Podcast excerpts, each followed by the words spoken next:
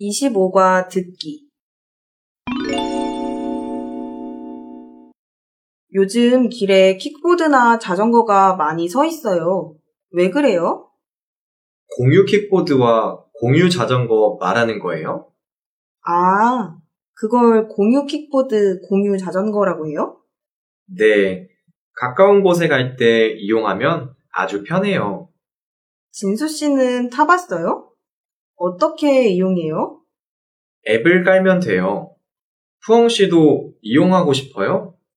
네, 저는 킥보드를 한 번도 안 타봤어요. 타보고 싶어요. 푸엉 씨 운전면허증이 있어요? 네, 국제 운전면허증이 있어요. 그럼 탈 수 있어요. 제가 앱을 깔아줄게요. 휴대폰 주세요. 자, 됐어요. 고마워요.